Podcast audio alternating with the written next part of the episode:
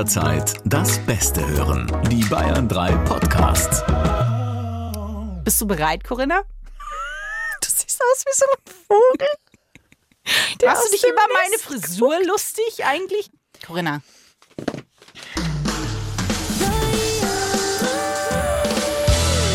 Freundschaft Plus. Mit Corinna Teil und Christine Barlock. Zart, hart, ehrlich. Warte, es ist, es ist der Weihnachtshase. Nach Corinna, was soll der Weihnachtshase sein? Es ist natürlich Bambi. Rudolf. Fast. Es ist Bambi, der sich durch den Schnee ans Haus weihnachtlich ran galoppiert und stehen bleibt, um hineinzuschauen und dem Weihnachtsglanz zu versprühen. In einer unserer Weihnachtsfolgen. hm. Ja. In zwei Tagen ist es soweit, oder? Noch zweimal schlafen. Dann ist der 24. Ja. Dann ist Heiligabend. Dann kommt Christkind. Okay. Äh, unser Christkind ist schon da. Hahaha. ja. Denn heute das sieht aber ganz schön verbraucht aus. Nein, das stimmt nicht. Ich sehe dich zwar nicht, aber das kann ich mir beim allerbesten Willen nicht vorstellen. Bist du fertig? Naja, Hat die, die Vorweihnachtszeit dich fertig gemacht, Rolf? Naja, wir, wir, tragen ja alle das ganze Jahr in den Schuhen oder auf dem Rücken oder wie auch immer.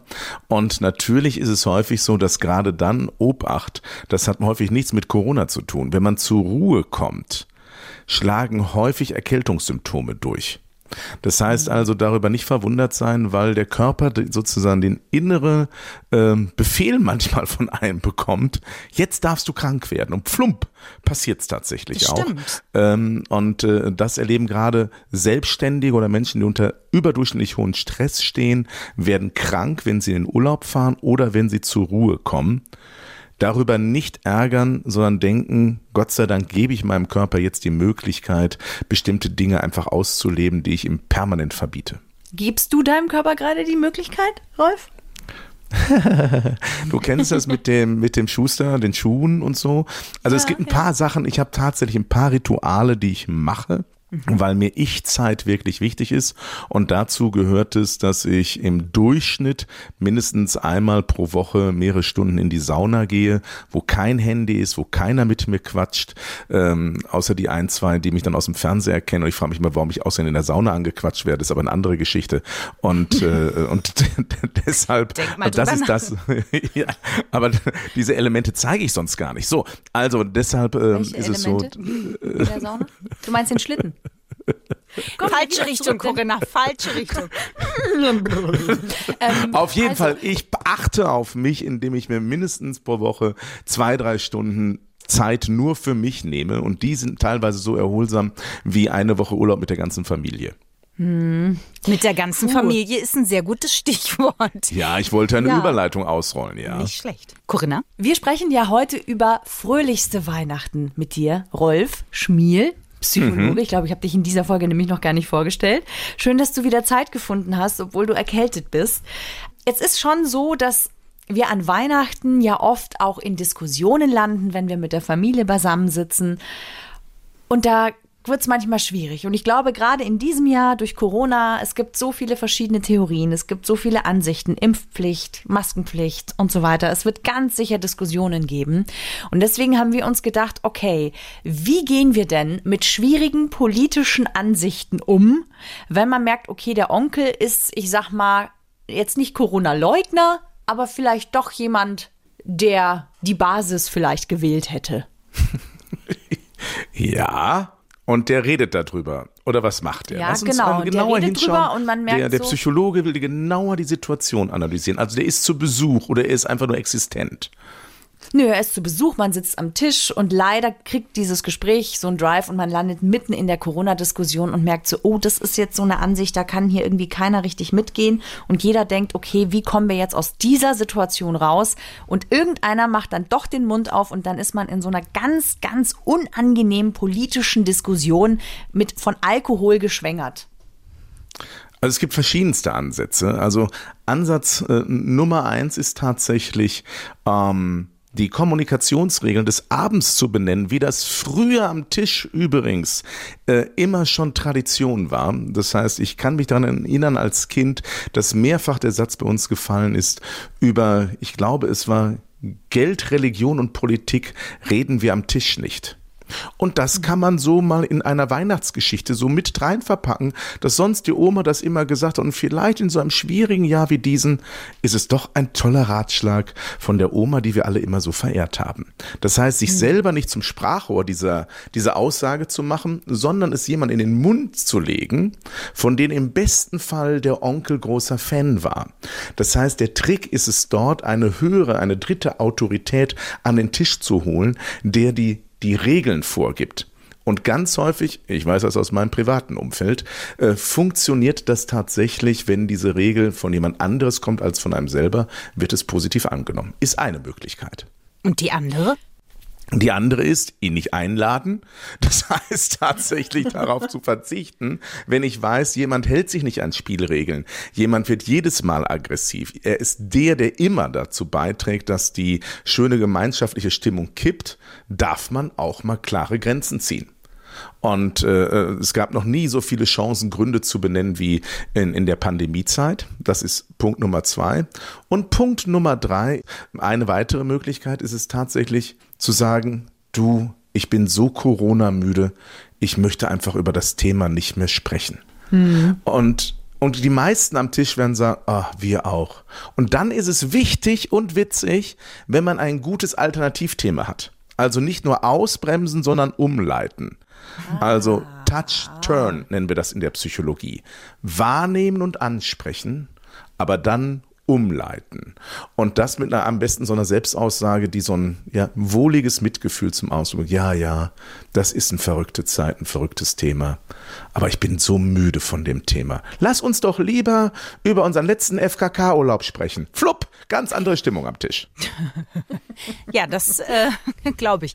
Aber es gibt ja, ich, ich muss noch mal ein bisschen rein, weil es gibt äh, auch in meinem Umfeld tatsächlich Menschen, die, die dann nicht locker lassen. Also weil das, was man ja beobachtet, ist, dass sie so eine höhere Position einnehmen, weil sie ja was erkannt haben, was wir alle anderen noch nicht erkannt haben. Wenn ich jetzt aber die Person auslade, ist ja trotzdem irgendwie der Familienfrieden im schlimmsten Fall, wenn man jetzt sagt, man, man feiert trotzdem im kleinen Kreis, sagen wir mal fünf Leute und einer fehlt dann, dann ist ja auch irgendwie ein Ungleichgewicht da. Wie, ja. Also eine Sache ist klar. Das nennen wir in der Psychologie, haben wir einen Effekt, wenn es um Kommunikation geht. Wir haben alle so ein Self-Serving Bias. Das heißt, wir haben immer eine selbstwertschützende Verzerrung. Das heißt, egal, du wirst mit jemandem, der von einer Sache überzeugt ist, gerade hier in dieser aufgepeitschten Atmosphäre, in der wir uns befinden, mhm. wirst du nie, nie, niemals das Gespräch argumentativ meistern. Das heißt, es wird nicht so sein, wenn er sein, egal aus welcher Perspektive gesprochen, seine wahnhafte Vorstellung zum Ausdruck bringt, ist er davon wirklich überzeugt. Er hält sich ja nicht selbst für einen Idiot und denkt sich, ich erzähle jetzt mal Blödsinn, sondern er glaubt ja, er verkündet die Wahrheit. Wenn man dann argumentativ dagegen geht, wird er aus allen Welten, wenn, wenn, wenn notfalls mit der Technik Whataboutism, das heißt, er macht ein ganz anderes neues Fass wieder auf, immer versuchen, seine Position zu verteidigen. Wenn ich das vorher weiß, muss ich gar nicht erst in den Konflikt gehen, weil ich weiß, es funktioniert nicht. Dann kann man sagen, weißt du, jetzt hast du ein bisschen Raum für deine Sicht und dann reden wir über was anderes. Das heißt also, bei mir ist es ganz, ich diskutiere mit niemandem, von dem ich weiß, dass Argumente keine Wirkung haben. Und ich, ich lasse es dann einfach. Notfalls gehe ich raus. Und das darf auch sein. Wir müssen nicht uns Weihnachten von Idioten kaputt machen lassen. Das meine ich ganz ernst. Das, hat, das ist so, ich bin kein Seelsorger. Also ich bin jetzt nicht irgendwie Pfarrer, der sagt, wir müssen hier um jeden Preis Friede, Freude, Eierkuchen leben.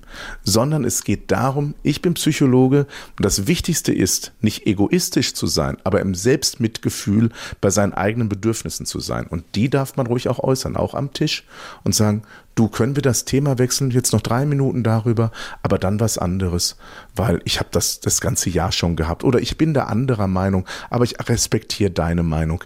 Das heißt also, dort so ein bisschen die Energie rausnehmen, das hilft, als dagegenhalten. Wenn man dagegen hält und darüber in die Diskussion kommt, knallt es mit Garantie. Und das braucht man nicht. Jetzt ist es ja oft so, ich finde das total gut, bin großer Fan davon und gleichzeitig weiß ich, wie es ist, wenn man die Erwartungshaltung zum Beispiel der Eltern spürt, die sagen, können wir einmal bitte, kann es einmal ruhig sein, können wir einmal in Frieden hier alle zusammenkommen. Wir kommen eh nur einmal im Jahr, wenn überhaupt zusammen. Und, Ja, aber dann äh, würde ich einen Gegenvorschlag bitte- machen. Wenn wir einmal das hier unter den Bedingungen machen, dann kommt doch bitte einmal mit zur Familientherapie und wir reden endlich mal offen über das Fremdgehen vom Vater und deine Depression, die darin bestehen, weil du einfach schon morgens dir gerne Averna reinziehst. Wenn wir das nur einmal auch in der Familientherapie besprechen können, lasse ich mich gerne auf das Spiel einmal Weihnachten Stille ein. Das ist gut. Das finde ich einen sehr guten Ansatz. Ich finde, wo ja Aber nur das hilft nicht, das am Tisch zu besprechen. Das ist immer der große Fehler ist. Weihnachten jetzt zwei Tage vorher, es steht kurz vor der Tür, heißt es einfach, möglichst die Energien so steuern, dass es nicht zur Explosion kommt, aber fürs nächste Jahr unbedingt das vorbereiten und sich auch sozusagen, das ist immer so wie aus so äh, Computerspielen, so Kudos, so Credits sammeln, zu sagen, guck mal Mama, ich habe mich dieses Jahr an euren Deal gehalten, dafür macht ihr bei meinem Deal mit. Sonst war es das letzte gemeinsame Weihnachten. Und manchmal muss man mit bestimmten Menschen in dieser Deutlichkeit sprechen, weil die haben ja auch zu uns gesagt, solange du deine Füße unter meinen Tisch stellst. Und jetzt kann man zu denen sagen, solange du deine Füße unter meinen Tisch stellen möchtest, um deinen Enkel zu sehen, spielen wir nach meinen Regeln. Das ist vielleicht jetzt in dieser überspitzten Darstellung, wie ich es mache, führt es automatisch zu massiven Konflikten. Aber Du hast deine eigene Familie und du darfst deine Regeln benennen, weil deine Verantwortung ist es im Leben, damit dein Kind glücklich aufwachsen kann, dass du glücklich bist. Und diese Verantwortung ist die wichtigste, die wir im Leben haben. Wie ist es denn zum Beispiel? Also ich habe an Heiligabend Geburtstag. Und für mich war Heiligabend immer ein ganz, ganz toller Tag. Ähm, Am Morgen wurde quasi Geburtstagsgeschenk geöffnet, am Abend kam die ganze Familie zusammen. Und für uns war immer der kritischste Moment das Christbaum schmücken. Da ist es meistens eskaliert. Es gab also sehr oft bei uns an Heiligabend Streit.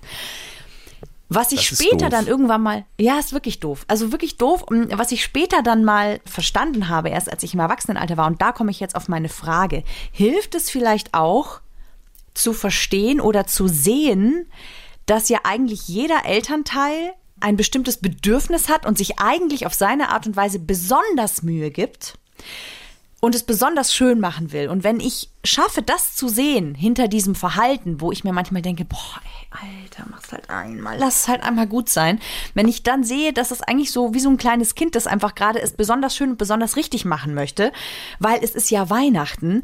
Wenn ich das sehe, dann hilft mir das ganz oft und ich kann sagen, ach komm, ist egal. Ob die Kugel jetzt so hängt, ob das der Stern ist oder der Stern ist oder ist der wurscht. Lassen wir es doch einfach so. Sie meinen es ja gut. Also kann man sich für einen Tag quasi selbst aus den eigenen Erwartungen rausnehmen, wie so ein Mantel, den einfach ablegen, aufhängen und sagen, okay, und morgen ziehe ich ihn mir wieder an. Würdest du sowas empfehlen oder verleugne ich mich dann total selbst? Wir machen daraus ein kleines Quiz. Was meinst du, was ist meine Antwort? Ich habe eine Vermutung. Ich habe auch eine Also Vermutung. für mich ist immer die Gefahr, wenn ich als Psychologe jetzt hier diesen Statement, ja, man kann sich auch mal zusammenreißen um des lieben Friedens willen, geht das genau in die Ohren derer, die es nicht hören sollen, nämlich die sich immer unterm Teppich herkriechen, nur damit das Familienoberhaupt sich wohlfühlt. Und genau die reagieren da drauf dann und sagen, okay, der Psychologe hat gesagt, man soll sich selbst verleugnen. Nein, ganz wichtig ist es hier klar zu machen, natürlich, Eltern lieben so gut, wie sie können. Also ich bin davon aus, dass 97 Prozent unserer aller Eltern aus tiefer Liebe handeln. Sie machen es so gut, wie sie können. Also die anderen drei sind Psychopathen, die haben dann mit Liebe nichts so am Hut. Die gibt's auch. Also auch Psychopathen kriegen Kinder.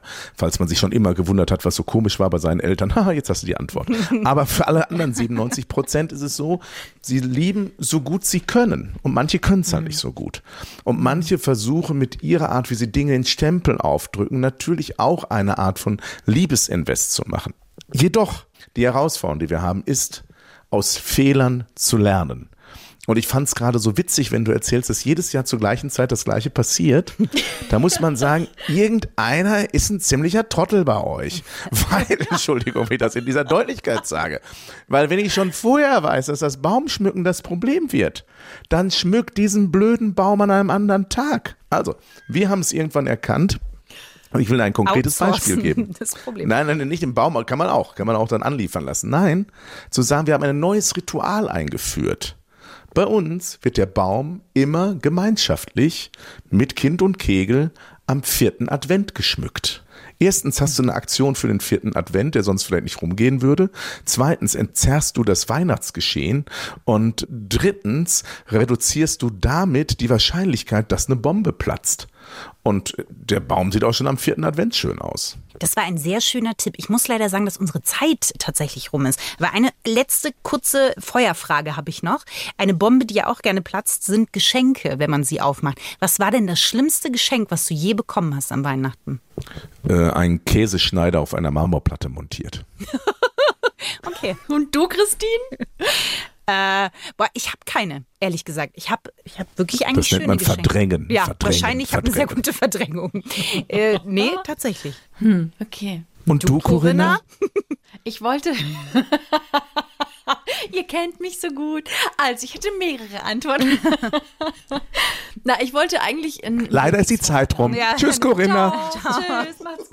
Also ich wollte eigentlich ein Fahrrad haben, aber dann... hab ich- Ja, nee, ich hab, wollte wollte ein BMX-Fahrrad haben. Da war ich, glaube ich, äh, sechs oder sieben. Und ich habe eine Geige geschenkt bekommen. Tja, was soll ich dazu sagen? Äh, Hohe Ambitionen wurden, wurden angestrebt. Und gleichzeitig hat man mich vielleicht auch davor bewahrt, mir sämtliche Knochen zu brechen. Ich weiß es nicht. Ich spiele Oh. übrigens keine Geige mehr. Sorry. Ich, ich weiß Ja, jetzt, sag. was das schlimmste Geschenk war. Und zwar habe ich äh, eine Baywatch-Barbie geschenkt bekommen, die diesen, ähm, die den ba Badeanzug, nee, da, ihr lacht, das Schlimmste dabei war, die Baywatch-Barbie hatte einen Flipper mit dabei. Und der Flipper, wenn man so einen Knopf gedrückt hat, der hat so gemacht. Und, da, und damit habe ich, kennt ihr das, wenn ihr vor euren Eltern steht und die sagen euch, wenn ihr das noch einmal macht, weil ich habe das natürlich bis zum absoluten Wahnsinn, diesen, diesen Delfin, wenn du das 20 Mal hintereinander machst. Und ich habe es wirklich geschafft, mit so großen Augen dann noch einmal diesen Ding abzudrücken, ganz langsam. Der Delfin hat so gemacht. "Ah!" Und dann ist er wirklich aus dem Fenster geflogen. Ich dachte, dann hättest du ah, gemacht. Ich würde sagen, das war das schlimmste Geschenk, was ich je bekommen habe. Ah, wie schön, die ich jetzt jetzt fühle ich mich gerade so glücklich mit meinem mit meinem Käseschneider auf einer Marmorplatte montiert. du? Das heißt, man muss Dinge nur in Relation sehen. Danke Und er dafür. hätte noch eine Geige im Angebot. Ja, auch das ist natürlich eine psychologische Coping-Strategie. Einfach immer die Dinge in Relation sehen. Ja. Äh, Ein Klassiker. Lieber, lieber Rolf, vielen lieben Dank dir für deine Zeit und für deine Tipps. Und es ist immer schön, wenn du, wenn du bei uns bist. Immer wieder gern. Juhu! Und euch wünschen wir natürlich fröhliche Weihnachten, ganz äh, schöne Tage, entspannte Tage hoffentlich im Kreise eurer Liebsten. Und ja, wir freuen uns natürlich, wenn ihr das nächste Mal dabei seid. Wir haben auch eine Folge zwischen den Jahren für euch. Freundschaft Plus. Mit Corinna Teil und Christine Barlock. Immer sonntags von 8 bis Mitternacht in Bayern 3. Noch mehr Bayern 3 Podcasts auf bayern3.de und überall, wo es Podcasts gibt.